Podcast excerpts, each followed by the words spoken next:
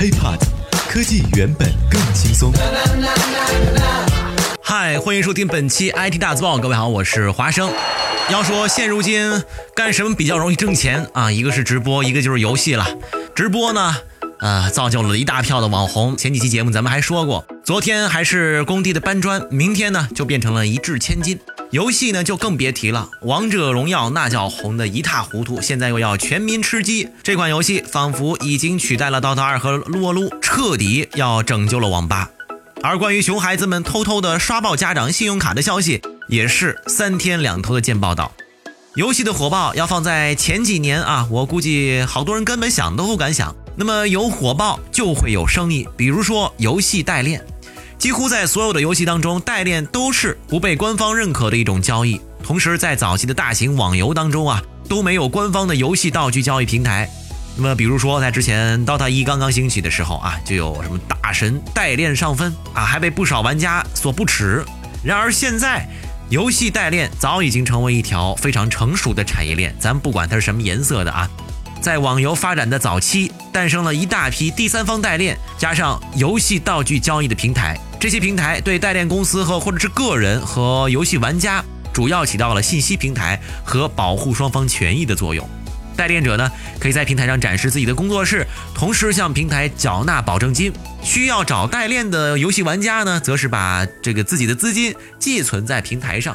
每当代练者完成任务之后，平台呢就会给代练结果进行判定。如果判定顺利完成了任务，那么就会把游戏玩家的资金支付给代练者，形成一个闭环。那么如果反之代练失败了，将会扣除代练者的保证金，用来赔偿游戏玩家。你看，听起来还真是那么回事儿啊！在早期的游戏代练模式当中呢，除了第三方平台之外，成立游戏工作室也成为了很多中小玩家的选择，而且实际上在第三方代理平台当中，基本上都是以工作室的形式接单，很少存在个人接单的情况。原因呢有以下两点吧。第一，第三方代练平台上的排名呢通常都是竞价，个人代练者不愿意花广告费，排名呢比较靠后，接单效率也比较低。二来，早期的网络游戏大多都是以角色扮演类的游戏为主，比如说《传奇》《魔兽世界》《梦幻西游》等等。代练呢，多都是做任务、升级、点技能，而那个时候的代练工作远不是一个玩家所能应付的，需要多人保证二十四个小时不停歇的进行代练。在以上两个主要原因的影响下，越来越多的打手聚合在一起，成立了代练工作室。而一些闲散职业玩家也挂靠在工作室名下，由工作室统一派发代练单。游戏工作室的盈利模式是对每一笔代练订单收取服务费，也就是说，第三方平台呢会抽成那么一小部分，工作室再抽一小部分，最后剩下的钱才流到真正的代练者手中。游戏工作室呢也会在不同的平台发布自己的服务。除了第一种模式的第三方代理平台之外，还有一个强有力的竞争对手，那就是淘宝。要知道啊，万能的淘宝有着巨大的流量，是其他第三方游戏平台最可怕的竞争对手。在早期的代练市场当中，基本上都是贴出自己工作室的广告啊，用户看到之后呢，会购买服务。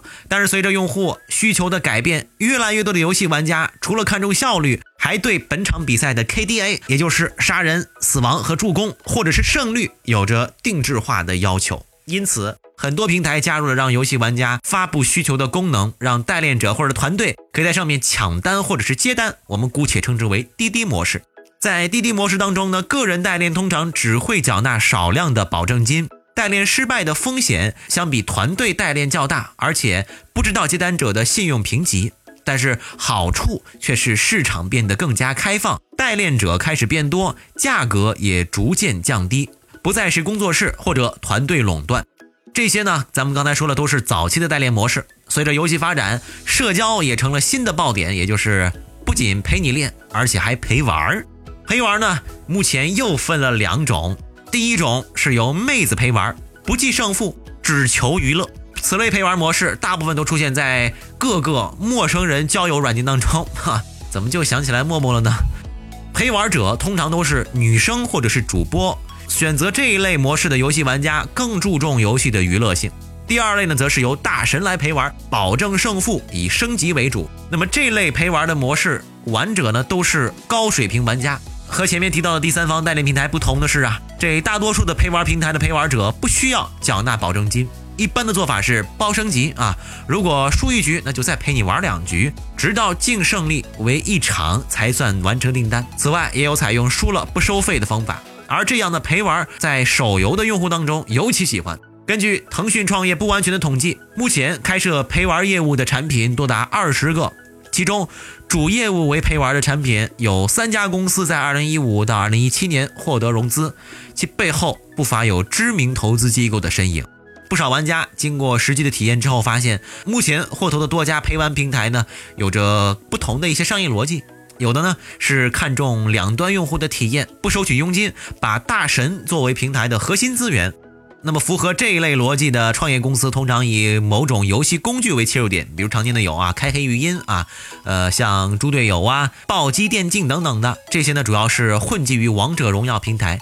另外一个就是用内容论坛来沉淀。资深用户玩家陪玩也只是变现的一种方式，而且之后的用户转换也会更加的顺畅一些啊！这听完这么多啊，说实话，华生在了解完这些代练平台的发展变迁和不同的商业模式之后，不难看出支撑这个游戏市场的背后是众多需要代练的用户和玩家，只有频繁的交易才能够带来高额的手续费。那么现在收听节目的各位，你们现在还认为游戏代练这门生意真的好做吗？OK，以上呢就是本期 IT 大字报的全部内容了。如果想和华生取得更多的交流，可以添加我的个人微信，就在节目简介备注当中。也欢迎大家关注我们的喜马拉雅账号。我们下期再见，拜拜。